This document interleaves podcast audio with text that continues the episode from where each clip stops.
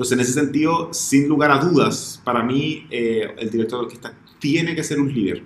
No importa la investidura de su cargo, eso es, secundario, porque finalmente también no hay que olvidar, los músicos son, son personas. O sea, la, la orquesta no es, no es un piano, no son teclas, son, son personas y son todas personas tremendamente capaces, o sea, son músicos muy, muy eh, de alto nivel, o sea, son todos profesores, todos enseñan, o sea, no es, no es cualquier organismo este, son todos profesionales, son todos muy eh, duchos en su materia, digamos. Entonces, claro, eh, mm. liderarlos tiene que ser desde ese convencimiento y no desde la, desde la verticalidad.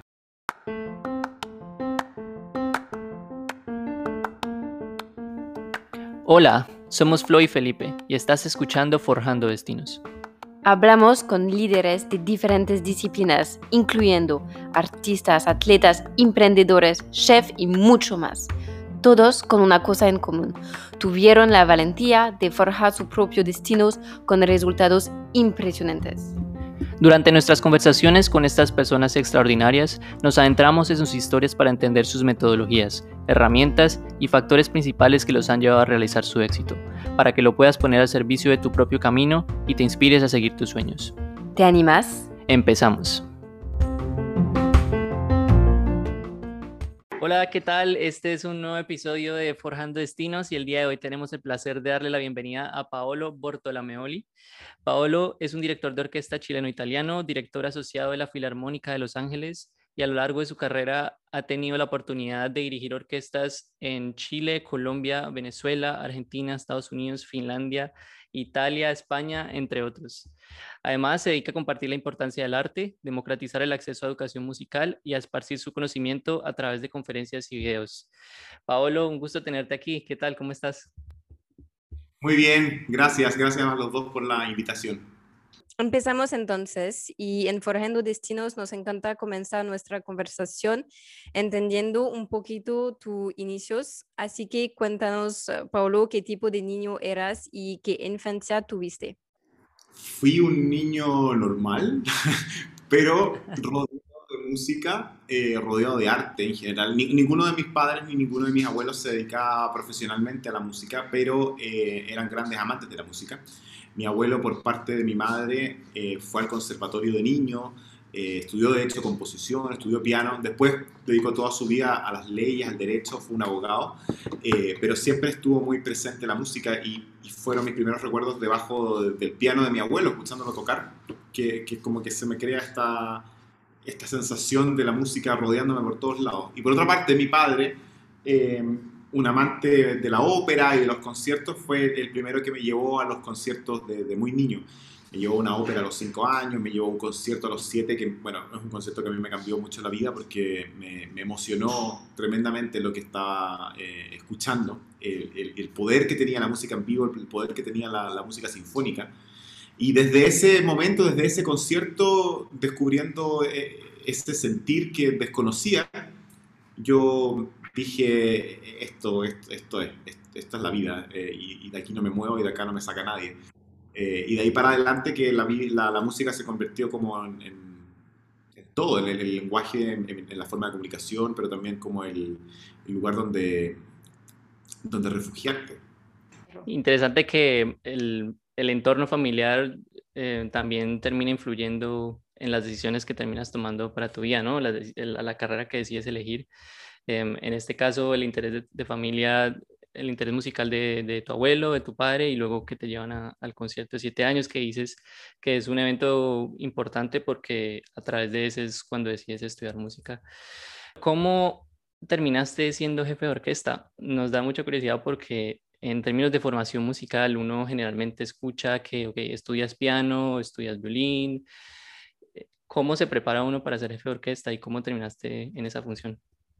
Primero, tiene que ver con, con el, como con, con, la visión, o sea, en el sentido de que es lo que siempre quise. Siempre quise ser director de orquesta. Desde ese concierto al que fui de niño, eh, el, el, observar al director de orquesta me, me parecía como privilegiado. Eh, me, siempre, siempre, sentí que, que, ese era el mejor lugar en el que uno podía estar, en el sentido casi de, acústico, de estar en la mitad del, de, de, la orquesta, como también desde el punto como expresivo, desde la comunicación que se tiene con, con la orquesta. Entonces, eh, me parecía que ser director de orquesta era un regalo, la verdad. Eh, nunca me interesó mucho la dirección de orquesta desde, desde que sea o no el jefe. Y yo sé que en francés se dice jefe de orquesta. Eh, pero la verdad es que no tiene nada que ver con eso, tiene que, tiene que ver como con el, con el estar en, en medio de una empresa concertante, donde todos de alguna forma están ahí tratando de hacerlo mejor por la, por la música misma. ¿Y cómo se llega? Yo creo que, bueno, parte un poco desde, desde eso, desde la visión y, el, y, el, y la meta, y ahí te vas armando de muchas herramientas, porque del director de orquesta se espera que sepa muchísimo de muchas cosas, que sepa de, de, de, de, todo lo teórico, de la armonía, del contrapunto, de la fuga, de la orquestación, qué sé yo, todas estas cosas, eh, pero al mismo tiempo, claro, que, que, maneje todo el lenguaje orquestal, es decir, cómo funcionan todos los instrumentos, eh, pero a la larga lo más complejo, y es lo que más aplicas en la vida cotidiana, es como tu manejo psicológico del grupo. Eso sí que es más, es más difícil, porque se, se, se trata de liderar, se trata de sacar lo mejor, se trata de, de, de, de escuchar, eh, de ser empático, de, tener las herramientas para obtener ese resultado artístico que buscas eh, en cuanto a, al gesto, en cuanto a las palabras, incluso a veces sin decir nada. O sea, eso es lo más difícil y es, como te digo, lo más importante porque es lo que realmente sí aplicas todos los días, ese manejo del, del grupo. Eh, siendo, eh, veo que eh, se requieren bastantes habilidades en distintas disciplinas. Eh, ¿Existe una formación específica para ser director de orquesta? Porque entendemos que tu formación es de piano, entonces, ¿cómo, eh, cómo haces esa transición eh, y cómo te formaste para llegar ahí? Hay escuelas de dirección de orquesta, sí, por supuesto que las hay. Eh, la, todas las escuelas de dirección de orquesta son relativamente nuevas dentro de todo, porque vale. es, es un oficio bastante nuevo hay que tomar en consideración que el, el, la figura del director de orquesta que uno conoce, a la que uno identifica, este, este personaje en el podio, qué sé yo, y, y como una especie de, de, intérprete de la sinfonía, es algo que surge en la segunda mitad del siglo XIX, o sea, ahí se asienta. Antes de eso era un, un rol muchísimo más eh, práctico, era quien hacía que la música fuera al mismo tiempo, eso era todo. Y eso también eh, brota espontáneo de un liderazgo que originalmente lo tenía el primer violín, porque las orquestas generalmente eran de cuerdas solamente y eran más reducidas, entonces no se necesitaba realmente un director de orquesta. Pero esta imagen moderna del director de orquesta comienza a finales del siglo XIX, entonces si lo, si lo considera, no es tanto tiempo que existe el director de orquesta. Y como escuela, incluso menos porque al principio la dirección de orquesta era un oficio, o sea, un oficio en todas las de la ley, se, aprendía como oficio, es decir, eh, se traspasaba el, eh, el, conocimiento del maestro al pupilo, el pupilo generalmente era alguien que te seguía, que se convertía en un asistente, que iba a todos los ensayos, que se hacía de muchos, muchas herramientas a través de la práctica y del ensayo y el error. Muchas de esas cosas no se han perdido, y creo que de hecho son muy valiosas. Yo creo que aprender dirección de orquesta eh, in situ, o sea, ahí en, en, no en el salón de clases, sino que en la vida misma, eh, es la mejor escuela, de lejos. Pero sí se ha regularizado el estudio de la dirección de orquesta y por supuesto hoy en día puedes ir a, a estudiarla, puedes hacer un máster. Generalmente es una, es una carrera de, de postgrado porque se necesita del director de orquesta que tenga dominios de, bueno, como todo lo que te decía, de lo teórico, dominios de un instrumento. Entonces un, son estudios de posgrado. Eh, y claro, dependiendo de la escuela a la que vayas, en, qué sé yo, en Estados Unidos, en Europa, e incluso en Europa es muy distinta la escuela francesa con la escuela eh, alemana, con la escuela inglesa eh, te vas encontrando como con distintas mallas curriculares, pero básicamente todas están enfocadas eh, mucho en el análisis, que tiene que ver con el entendimiento de la partitura desde un punto de vista muy teórico, para saber cómo está estructurada la música, eh, y también en un componente altamente práctico. Y ahí es donde hoy en día los conservatorios te ofrecen distintas realidades. Yo, por ejemplo, la razón por la que me fui a estudiar a Estados Unidos mayoritariamente era porque en las dos carreras que estudié me ofrecían la posibilidad de tener práctica real. Es decir, tener una orquesta para practicar, para leer repertorio, para hacerte. Porque una de las, de las cosas más complicadas para estudiar dirección de orquesta es encontrar una orquesta que esté dispuesta a que tú aprendas con ella. Porque si lo piensas, eh, justamente por esta cosa orgánica, cómo, cómo se fue generando la imagen del director de orquesta, no estaba pensado como para que una orquesta estuviese al servicio de un estudiante, de un aprendiz, sino que no, se tenía que hacer de, todos los recursos y como pudiera. Muchos eh, fueron creciendo a través, por ejemplo, del piano, de acompañar desde el piano, de ser el pianista correpetidor, que se le llama a los que son pianistas preparadores de los cantantes en las, producciones de las óperas, y ahí hacerte del repertorio, y ahí en una de esas que salga eh, alguna oportunidad para ir a dirigir un ensayo, o porque el director quiere escuchar algo desde atrás, entonces te pide, ¿puedes por favor eh, dirigir estos dos minutos porque quiero ir a escuchar cómo se, el, balance, qué sé yo? Eh, y, y, todas esas cosas hicieron que, claro, esa relación como orquesta de estudiantes para un estudiante no existiera en realidad. Entonces es muy difícil que un, que un aspirante a dirección encuentre lo que yo llamo el acceso a sus horas de vuelo, porque al final de cuentas se trata de eso. Tú necesitas tener tiempo real de práctica con una orquesta. No, va, no basta la teoría, no basta entender la partitura, no basta entender el contexto, qué sé yo. Eh, no, tienes, tienes que dirigir, tienes que dirigir. Es la única forma que te hagas del oficio. Y eso es difícil. Entonces, hoy en día, claro, pasa mucho de cómo te, te, buscas tu propio camino de armar orquestas, de armar ensambles, de ser director de orquestas juveniles, por ejemplo, que, que, por suerte es algo muy instaurado en la mentalidad eh, actual, esta cosa como de la orquesta que nosotros sabemos de Venezuela, de Latinoamérica, de Latinoamérica y qué sé yo en general. Pero por otra parte está claro, eh, si vas a estudiar desde, desde el conservatorio, entonces ojalá que encuentres esa escuela que te dé horas de vuelo. Porque si no es difícil, créeme, es difícil. Eh, es difícil hacerte de la experiencia desde solamente el, el, el cuaderno y el, y el pizarrón. Claro, hay, y hay dos cosas importantes a resaltar. Primero, la importancia de la práctica, ¿no? Que lo teórico nunca es suficiente. Tienes que poner las cosas en práctica eh, para realmente asimilarlas. Y lo segundo, interesante, esa situación paradójica que se crea en la que tú dices que em, para ser un director de orquesta necesitas tener la experiencia, pero para poder tener la experiencia eh, necesitas ser director de orquesta, ¿no? Entonces, eh, interesante esa dinámica que se crea ahí. Completamente. Y mencionabas también la importancia de la empatía para director de orquesta y mm, por supuesto eh, tienes que conseguir como crear una cohesión, una armonía con diferentes personalidades, personalidades, ¿sí? Eh, ¿Cuál es tu visión del liderazgo como director de orquesta y qué cualidades, además de la empatía, se necesitan para ser director de orquesta? Bueno, primero yo reafirmaría el concepto de que, y como bien tú lo dices, eh, la palabra que prima es liderazgo y no jefatura. Y, nunca me canso de, hacer esa distinción porque creo que hay un universo de diferencia. Una cosa es, ejercer tu influencia desde el poder, desde la verticalidad, y otra es desde el convencimiento, desde, desde, desde que finalmente realmente tú crees que eres un líder que está ahí para sacar lo mejor del grupo y que el grupo te ve a ti como uno más también, porque todos entienden que el fin último es el resultado estético y en el proceso se va viendo que la suma de las fuerzas es, mucho más poderoso que solamente ser arrastrados por, por, una jerarquía. Entonces, en ese sentido, sin lugar a dudas, para mí eh, el director de orquesta tiene que ser un líder. No importa la investidura de su cargo. Eso es, secundario, porque finalmente también no hay que olvidar, los músicos son, son personas. O sea, la, orquesta no es, no es un piano, no son teclas, son, son personas. Y son todas personas tremendamente capaces, o sea, son músicos muy, muy eh, de alto nivel, o sea, son todos profesores, todos enseñan, o sea, no es, no es cualquier organismo este, son todos profesionales, son todos muy eh, duchos en su materia, digamos. Entonces, claro, eh, mm liderarlos tiene que ser desde ese convencimiento y no desde la, desde la verticalidad. Ahora, ¿cuáles son las características que debe tener un director de orquesta? Yo creo que están muy, muy ligadas. Primero que nada, yo creo que el liderazgo eh, viene del respeto.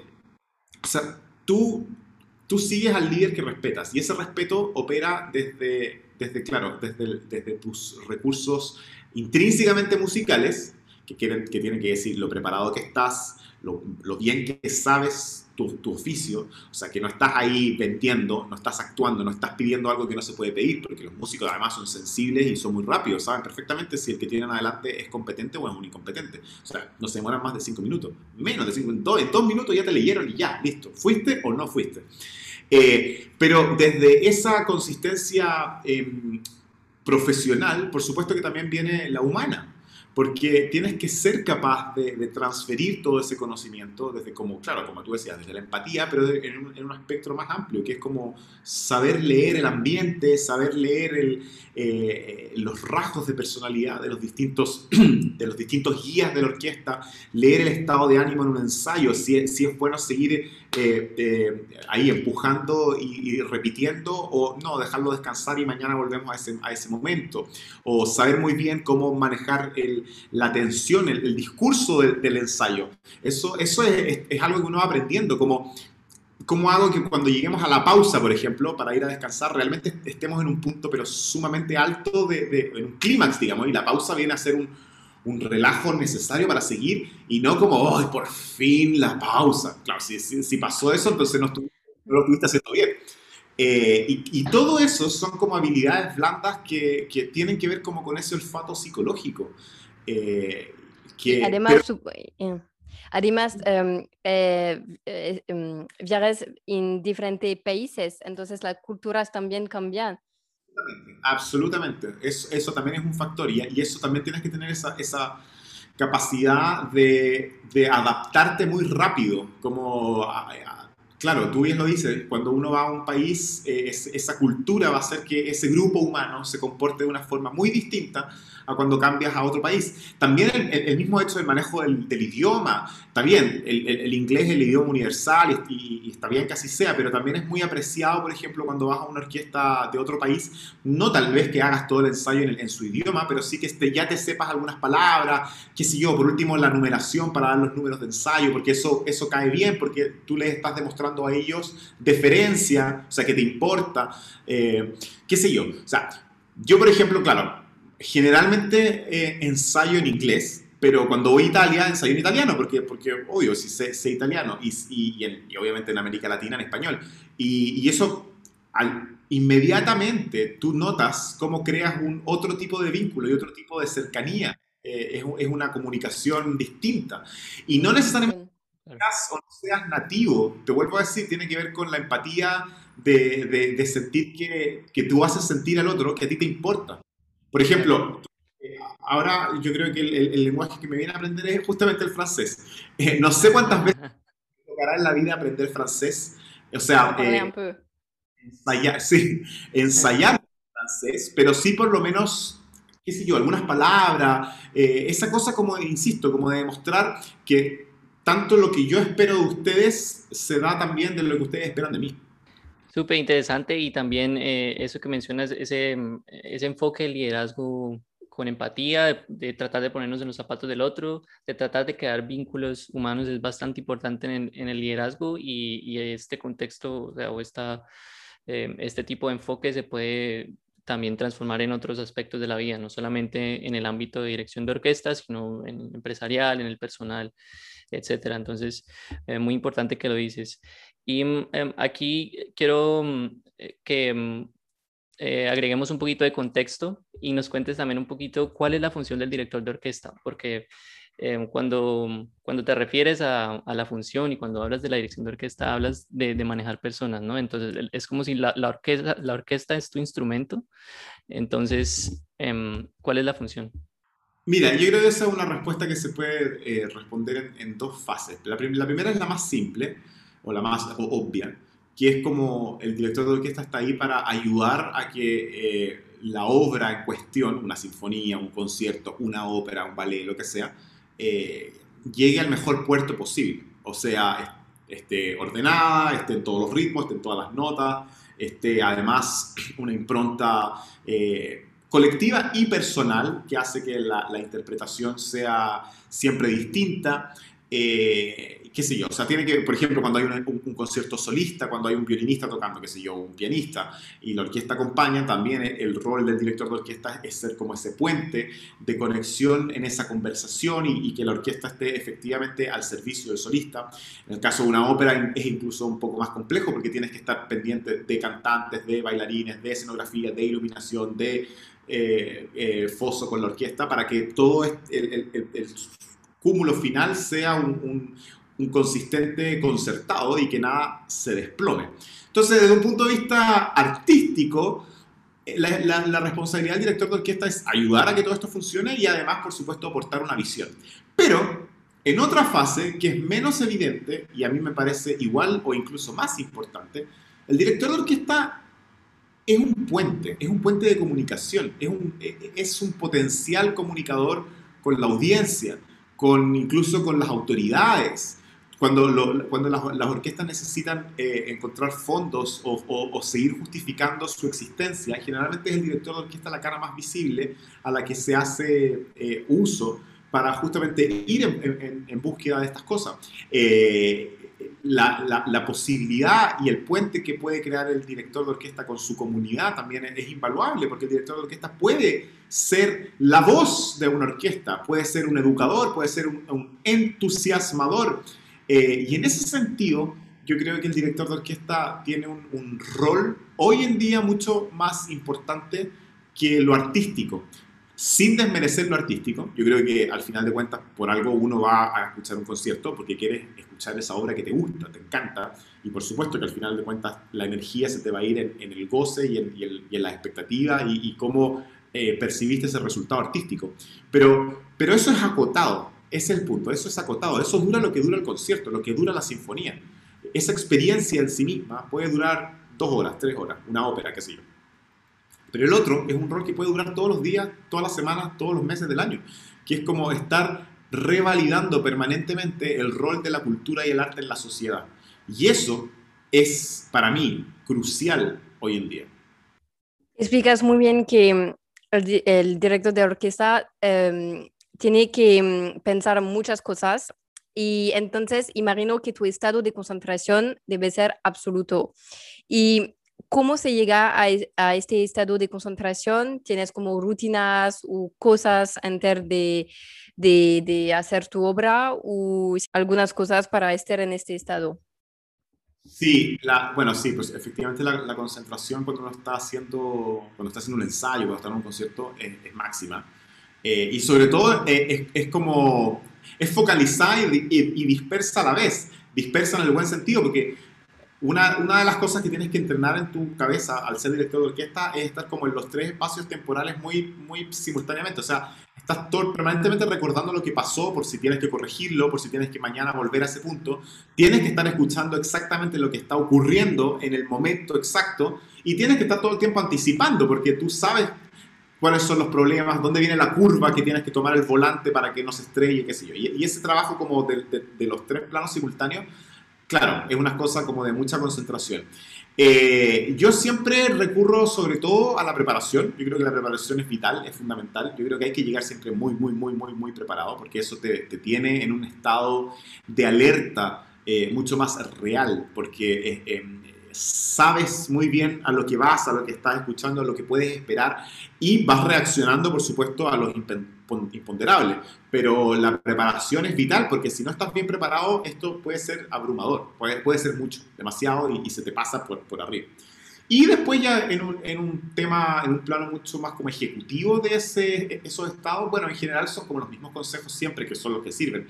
Estar descansado, eh, el día de los conciertos, eh, obviamente comer bien, no, no, comer pesado, eh, ojalá descansar si no puedes dormir una siesta, pero por lo menos estar tranquilo, estar como enfocado, o sea, de alguna manera la descarga energética, física, psicológica y emocional de un concierto es bastante alta. Entonces, se te, va, se te va a ir todo en un par de horas. Entonces, hay que tratar de llegar lo más eh, tranquilo y descansado y preparado. Vale, gracias. Sí, dices que la preparación es vital. Em, suponemos que hay un cantidad colosal de trabajo eh, de preparación antes de, de, presentar una obra.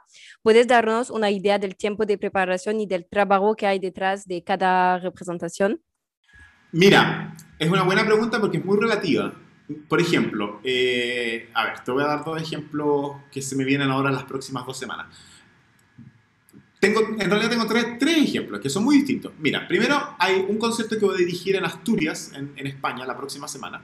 Y ese, el tiempo de preparación del concierto es muy breve. Son tres, son tres ensayos y después viene el ensayo general y la función. O sea, el, el tiempo total dura una hora. Ahora, el tiempo de preparación mía de antes es incuantificable porque son obras, por ejemplo, voy a dirigir la cuarta sinfonía de Tchaikovsky, que ya la dirigió varias veces antes, pero igual la estudias, igual Claro, y desde la primera vez que la estudiaste, que fue hace muchos años atrás, nunca dejas de estudiarla. No es que estés todos los días estudiándolo, pero cada vez que vuelves a la obra, cada vez que la tienes que hacer de nuevo, vuelves a abrir la partitura como de cero y te vuelves a, enfrentar con toda esa información. Información que además se va acumulando a través de las experiencias que, que han sucedido. Es decir, ahora no va a ser mi primera vez de la cuarta de Tchaikovsky y eso, por supuesto, me da un otra visión totalmente distinta a esa primera vez, porque ya más o menos sé cómo funciona esa, sinfonía, cuáles son las problemáticas, qué es lo que generalmente ocurre, qué es lo que más tiempo tienes que invertir en, un pasaje, porque ya pasaste por ahí, y, e independiente de las orquestas que sean de distintos lugares del mundo,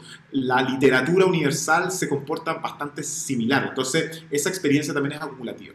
Después voy a México y a México voy a ser cabeza de un proyecto eh, artístico musical con una orquesta juvenil, una orquesta juvenil con, de gran nivel, con los, los músicos tocan increíble, pero ese es otro tipo de preparación porque es una preparación también como más desde el, desde, desde el, liderazgo de la motivación, desde lo pedagógico, porque los ensayos no tienen el mismo enfoque. No es lo mismo hablar con una orquesta profesional que con una orquesta juvenil, porque la orquesta juvenil lo, que tú estás dándole es regalándole también visión, una visión, una experiencia, una, una forma de enfrentarte con la música. Te enfocas en otras cosas, les hablas de otra manera, te expandes en otro tipo de, de información que a una orquesta profesional jamás se la diría. La orquesta profesional es mucho más concreto, más así ya, esto, esto, esto, esto, pum, pam. Acá no, porque acá estás influyendo en la vida de jóvenes que seguramente están tocando por primera vez ese repertorio.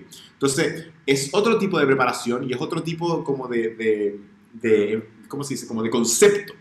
Y después me voy a Italia a dirigir una ópera. Y eso es también, es absolutamente distinto, porque el proceso de preparación de una ópera son por lo menos tres semanas de ensayo y después comienzan las funciones. Y en esas tres semanas de ensayo uno ensaya de todo. Ensaya primero con los cantantes al piano, después con el coro, después con, los, con la orquesta sola, después con la, orquesta y los cantantes, después la orquesta, el cantante, el coro, después orquesta, cantantes, coro, vestuario, iluminación. Entre medio tienes ensayos con el regisseur, que, que, que, por supuesto es sumamente relevante que tú estés presente en todas esas repeticiones que hacen los cantantes, porque cada vez que los cantantes repiten un paso, repiten una escena que puede durar dos minutos y después ya el regisseur viene y te da indicaciones, no, mira, sabes que aquí tienes que tomar el libro acá y tienes que mirar para aquí. O sea, como el regisseur es como el director de la obra de teatro. Eh, y, cada vez que lo hacen, los cantantes al mismo tiempo están cantando su parte. Entonces, cada vez que cantan, esto se mezcla entre, el, entre la información que está dando el regisseur a, la que, a la que uno complementa como director musical. Entonces, todo ese trabajo hace que la cocción de una ópera sea sumamente pausada, lenta, donde estás poniendo atención a cada uno de los ingredientes y ya después llega el resultado final, que son las funciones, cuatro o seis funciones, donde ya está todo armado, pero el proceso fue largo. Y además de eso se le, se le suma el proceso de aprendizaje tuyo, tú con la partitura. O sea, tú solo con la partitura por meses o años, o como te digo, en una sinfonía que cada vez que uno la revisita eh, va creciendo. Entonces, eh, es muy distinto. Depende depende qué proyecto en específico es el tiempo que uno invierte en prepararlo. Entendido, y súper interesante. Eh, y de nuevo, es, es constante eh, ver que tienes esa voluntad siempre de estar adaptándote al proyecto, a las personas y también al nivel musical del grupo con el que estás trabajando. Em, si no te importa una pregunta personal, ¿cuántos años tienes tú? 38. 38. Y em, nos da curiosidad, teniendo 38 años y eh, con el rango que tienes em, hasta ahora y sabiendo que trabajas con grupos de muy alto nivel, que tienen muchísima experiencia, tal vez, tal vez gente con más años que tú, em, ¿tienes dificultad eh, liderando ese tipo de personas con nivel muy alto? Eh, ¿Cómo haces para adaptar tu liderazgo con ese tipo de gente? Yo creo que eso va cambiando con, con, con, el tiempo. Al principio sí, claro, al principio las primeras veces que me tocaba dirigir orquestas profesionales, eh, lo más probable es que yo fuera el más joven. y eso era, chocante y era abrumador un poco. Pero lo que a mí me, siempre me protegió de, de, como pensar mucho en eso o, llegar a sentirme incómodo, es que finalmente cuando te entregas a la música y estás trabajando con la música de una forma, bueno, informada, preparada y apasionada, o sea, entrega total, como que se te olvida eso porque al final de cuentas lo que nos comunica a todos siempre, siempre es ese lenguaje, es la música. Es la música. La música se comporta de una forma tan independiente que una vez que ya la estás haciendo, como que te olvidas quién es el que lo está haciendo. Entonces no importa ni, ni, ni, la experiencia, ni los años, sino que solamente importa el cómo estás haciendo esa música. Y en ese sentido, es como, esa es la única separación que existe. O sea, si te comunicaste o no te comunicaste de, de una manera musical con tus músicos y no tus pergaminos, tu currículum, tu edad, tus grabaciones, eso da lo mismo. De verdad que en el momento de estar haciendo música se olvida. Interesante. Y desde una perspectiva un poco más estructural, em, ¿existe em, algún tipo de tal vez eh, reglas no pautadas sobre, sobre la edad o eh, tal vez cosas que hagan más difícil tu función? Por ejemplo, siendo una persona tan joven, eh, no en, términos de rendimiento y, dirigiendo la orquesta, em, ¿has tenido problemas por, tu edad? ¿Has tenido restricciones o, te han dudado? No, porque al final también pasa una cosa eh, generacional que hoy en día no es tan extraño encontrar directores más jóvenes. De hecho, una de las, grandes cosas que, que, nos abrió un camino extraordinario, Gustavo Dudamel, fue que él se hizo importante tan joven que también marcó un precedente muy positivo para un poco como para decir, por supuesto que se puede ser director porque está muy joven. Aparte que también es una, es una paradoja bien grande porque eh, es, es, una, es una apreciación parcial el que los directores de orquesta sean solo mayores, porque por una cosa matemática, esos directores también fueron jóvenes alguna vez eh, y partieron dirigiendo muy jóvenes también. Entonces, eh, claro, lo que pasa es que desde afuera nosotros como que solo, solo vemos la superficie y esa superficie son como los grandes nombres. Pero esos grandes nombres, cuando no eran tan grandes, igual estaban dirigiendo y eran más jóvenes y, tenían como el mismo enfrentamiento, que al final la música es, es, el último de los lenguajes que conecta más allá de cualquier otra cosa. y lo, que, lo último que mencionas sobre la música siendo un, un vehículo de lenguaje universal es, es, una transición perfecta para lo que queremos preguntar ahora. Em, estando en diferentes países con culturas tan distintas, em, idiomas diferentes, formas de trabajar diferentes, los, siempre los une la música y siempre tienen ese hilo conductor que es la música como lenguaje universal y sabemos que eso es algo que tú crees fielmente, no solamente para la música, sino para el arte en general. ¿Cuál es tu percepción sobre, sobre el arte como lenguaje universal y, y cuál es la importancia que tiene en la actualidad para nosotros como sociedad? Yo creo que em, en la actualidad cumple la misma función que ha cumplido siempre, que es una forma de, comunicación eh, inevitable, transversal, que se puede encontrar en absolutamente todas las culturas, en todos los lugares del mundo, en todos los momentos de la historia. Eh, es tan así que de alguna forma uno logra entender que el arte no es, no es un invento humano, sino que es una manifestación intrínseca del ser humano. En el caso de la música yo siempre lo, explico de una manera bastante gráfica, que es como cuando uno dice, los elementos más básicos de la música son el ritmo y la melodía. Eh, de ahí nace todo. Y resulta que el ritmo y la melodía son partes constitutivas de nuestro ser, porque el ritmo viene en el, en el latir del corazón, y nosotros cuando, cuando somos conscientes del latir del corazón, empezamos a, generar el impulso físico del movimiento. La danza brota del ritmo también. Y al brotar de eso también brota la, la, conciencia de la sincronización, de los pasos al caminar, del 1, 2, 1, 2. O sea, todo el aparato rítmico ya venía con nosotros. Y la melodía surge de la voz. Y la voz es nuestro propio instrumento musical. O sea, si lo ves desde ese punto de vista, la música todos nacimos musicales. O sea, la música venía con nosotros, estaba ahí, estaba ahí, no había nada que hacer. Nadie la descubrió y nadie la inventó. Simplemente es parte nuestra. Es inevitable porque e, e, es constitutivo a nuestra esencia como especie. Eh, y así, cuando empiezas a ver las manifestaciones artísticas una detrás de la otra, te vas dando cuenta que son todas inevitables. Eh, las pinturas rupestres de las, de las cuevas ancestrales, qué sé yo, esa, necesidad de plasmar ese momento a través del el uso de, pigment, de pigmentos y dibujar y retratar, estuvo siempre. Eh, la escultura, la alfarería, qué sé yo. Entonces, separar al arte del hombre como si fuese algo exclusivo es un gran error, porque no es exclusivo. El arte es inclusivo, es nuestro absolutamente, y es nuestro primer modo de comunicación. Cuando nosotros tenemos, eh, cuando vemos a los niños pequeños, eh, antes del preescolar, antes de que vayan siquiera a, ningún tipo de taller o algo, los padres lo que hacen es justamente hacerlos que bailen, hacerlos que canten, hacerlos que se disfracen, hacerlos que pinten con, con pintura, con las manos. O sea, uno sabe instintivamente que los niños nacen artistas y que el arte va a ser la forma en que nosotros vamos a incentivarlos a comunicarse, a, generar músculos en la creatividad y a tener esa, esa vinculación eh, macrosensorial.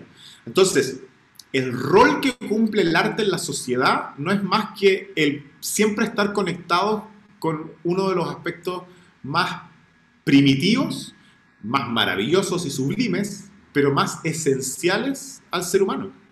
Entonces, es por eso que yo siempre digo el arte es fundamental, porque es como respirar. El, el arte como vehículo fundamental para la conexión con nuestra esencia como seres humanos. Sí, a propósito de eso, dices una cosa que, que me gusta, que en la música los silencios están importantes y es un paralelismo, lo pienso con la vida. Pienso que en la vida los silencios están importantes para conocer a su mismo mejor y me gusta lo, lo que has dicho. Y entendiendo la importancia del arte y la música como vehículo de conexión con nuestro ser y también como una herramienta de desarrollo de otras habilidades, como dices, que van a ser útiles en el futuro y que son fundamentales e importantes. Em, nosotros sentimos que el arte desafortunadamente tiene un rol secundario en nuestro sistema de educación tradicional. ¿Cómo, cómo ves tú esa situación y eh, qué podemos hacer para mejorar esa situación o, tal vez darle un poco más de protagonismo al arte en nuestro proceso de formación. Sí, yo concuerdo. Siempre, siempre el arte está, está mm, relegado a segundo plano en los, en, los procesos eh, educativos, en las mallas curriculares, la planificación. Mm. Eh, ¿Qué puede hacer? Ojalá tuviese la respuesta, porque de alguna manera es parte de, mi propia cruzada como artista estar siempre generando puentes y, generando contenido que a lo mejor sirva. Eh, lo que yo sí creo es que finalmente estas son, lamentablemente, son decisiones siempre políticas que están eh, ligadas a aspectos, eh, aspectos económicos y cómo de alguna manera se ve poco rentable a veces el, arte o, todo tipo de desviaciones de conceptos que para mí están sumamente errados porque se desconoce algo que yo creo que cambiaría bastante el paradigma de la educación artística, que es considerar al arte no desde el producto artístico, que puede ser la música, un libro, una pintura, una escultura, ese es un producto artístico, sino que considerarlo intrínsecamente como un, lenguaje que nos permite eh, potenciar aspectos de nuestra propia personalidad, como la empatía, como el trabajo en equipo, como la disciplina, como eh, el, desarrollo de la creatividad, que todos ellos son aspectos que tú puedes aplicar de forma absolutamente transversal e indistintiva en cualquier tipo de disciplina. En todas las disciplinas se necesita creatividad. No hay ninguna que yo me pueda pensar donde no tengas que ser. Tienes que ser. Para cualquier cosa, incluso para resolver una ecuación para que no se caiga un puente o para... Da lo mismo, no importa. La creatividad es algo que aplicamos a diario. Y, se sabe que la creatividad se ve fomentada si que nosotros tenemos una aproximación mucho más cotidiana y natural con el arte. Entonces, si es que, si es que se viese así y no enfocado en el producto artístico, quizás ahí sí se entendería la tremenda relevancia que tiene el arte, porque es es de por sí algo positivo, o sea, es, un ejercicio. Es como el entendimiento que, que, se ha alcanzado en las últimas décadas, porque no siempre fue así, pero en las últimas décadas es como bastante universal el sentir que hacer deporte es bueno. A nadie se le ocurriría decir que hacer deporte es malo. Y eso no tiene nada que ver con que el que dice que es bueno está pretendiendo con eso ser un deportista de élite. Eso es un absurdo, o sea, a nadie se le ocurre ese absurdo. Todo el mundo sabe que manifestar una vida saludable desde el punto de vista del deporte te va a traer solo beneficios. Bueno, eso es lo que falta. Que todo el mundo entienda que la cercanía del entendimiento, la apreciación y el quehacer artístico no tiene que ver con que uno esté pretendiendo tener más artistas, sino que simplemente es verlo desde el punto de vista de lo saludable y inevitablemente positivo que resulta en una, en una visión transversal de aplicaciones máximas. Muy interesante y, y también habla de, de, la dificultad que es cambiar paradigmas, no solamente en el contexto del arte, sino en cualquier sentido. Eh, bueno, ¿qué, qué, qué, viaje por el que nos, nos, has traído, Paolo. Ha sido muy interesante tener todas estas conversaciones. Eh, has, has, tenido una carrera increíble. Eh, con solo 38 años, tener la oportunidad de ser director asociado de la Orquesta de Los Ángeles y haber tenido la oportunidad de dirigir orquestas en tantos lugares. Eh, ¿Puedes compartirnos tal vez un poco el lado opuesto? ¿Has tenido algún fracaso que valga la pena resaltar que has tenido en tu carrera y qué has aprendido de él? Bueno, en general soy una persona más positiva, así que no, no, no. todo lo malo, las cosas malas pueden pasar, pero sí, por supuesto que podría eh, confesar que de los puntos más complejos que tiene es como el equilibrio que uno puede tener con la vida personal. Evidentemente, es, eh, yo tengo un hijo pequeño que, que, lo amo con la vida, pero claro, no, no, no, el, el tiempo no siempre es justo por la cantidad de, de, compromisos, de viajes. Y en ese sentido, claro, eso yo, es lo único que yo podría decir como que es como el punto eh, más, más complejo en, en todo lo demás, porque todo lo demás en realidad soy súper agradecido. Vale, gracias por esta confesión. Y definitivamente, definitivamente junglar entre la vida personal, profesional es un equilibrio difícil por, por mucha gente. Um, vale, concluimos este episodio con la pregunta característica de Forjando Destinos, que es, ¿cuál es tu definición del éxito? Yo creo que uno puede fácilmente caer en un cliché, pero de verdad lo creo. Yo creo que la definición del éxito es cuando uno se siente que está haciendo algo que amas y no te das ni cuenta que lo que estás haciendo además se convirtió en tu trabajo. O sea, eh, para mí es eso, porque es un, hoy en día más encima, eh, en el mundo en que uno vive, eh, realmente es un privilegio eso. Yo creo que el, el, cómo está estructurado la maquinaria de la sociedad y todo, es un lujo poder encontrarte que al final dedicaste tu vida a hacer aquello que cuando eras niño resultaba ser casi un juego, porque era, te movía la pasión, te movía la alegría, te movía la dicha, que te producía ese, ese acto. Y resulta que eh, al borde de los 40 te, te, te, te, enfrentas y dices, wow, y esto, y esto fue lo que hice toda mi vida. Y con esto, para concluir el, la idea, me parece tan, tan, tan sabio eh, el uso de, de idiomas como el inglés o el alemán, al referirse a la música como un juego. To play, spielen, eh, es maravilloso. No se trata de sonar, sino que se trata de jugar. Y, y, y, jugar, visto desde ese punto de vista, tiene una profundidad filosófica enorme. Porque uno de los más grandes errores que tienen los adultos es pensar que jugar es solo de los niños y que, y que como adulto es una pérdida de tiempo. Cuando en realidad eh, es el ejercicio más sublime al que uno puede alcanzar y aspirar jugar siempre. Súper interesante que eh, tu definición de éxito como, como conexión a, a nuestro niño interno y a, no apaciguarlo, sino todo lo contrario, traerlo a la superficie y, conectarnos con, con, todas las cualidades del, del, niño, ¿no? De estar sorprendido con la vida, de, la creatividad también. Eh, la parte creativa y, eh, y sí, es súper interesante. Nosotros justamente eh, tenemos conversaciones al respecto y también pensamos que es súper importante estar conectados con, con, ese niño que todos llevamos dentro y no, no suprimirlo, que, que es un error. Um, bueno, eh, finalmente, muchísimas gracias Paolo por, por, compartir aquí un tiempo con nosotros. Ha sido un placer charlar contigo. Eh, cuéntanos dónde podemos encontrarte. Bueno, en las redes sociales tengo Instagram, el de Instagram es el más activo. Eh, también tengo un canal de YouTube, tengo Facebook, tengo Twitter y una página web que es eh, donde están eh, bastante actualizadas todas mis fechas de concierto y, y, así, bueno, si es que les toca estar en alguna de las ciudades, eh, puedan ir a alguno de los conciertos. Buenísimo. Y bueno, y con esto cerramos la conversación con Paolo. De nuevo, muchísimas gracias. La, los, las formas de contacto que Paolo mencionó aquí las vamos a mencionar en las notas del episodio, así que también las pueden revisar ahí. Paolo, muchísimas gracias. Muchas gracias. Gracias a ustedes. Que estén muy bien.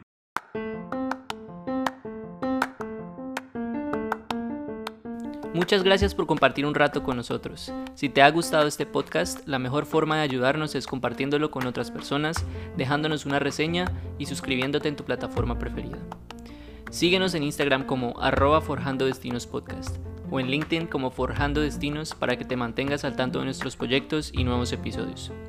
Este podcast es para ti. Si tienes retroalimentación, preguntas, sugerencias o mensajes de cualquier tipo, puedes hacerlo en nuestras redes sociales o a través de nuestro correo electrónico forjandodestinospodcast.gmail.com ¿Tienes recomendaciones de invitados para nuestro podcast? Cuéntanos a través de cualquiera de nuestros canales.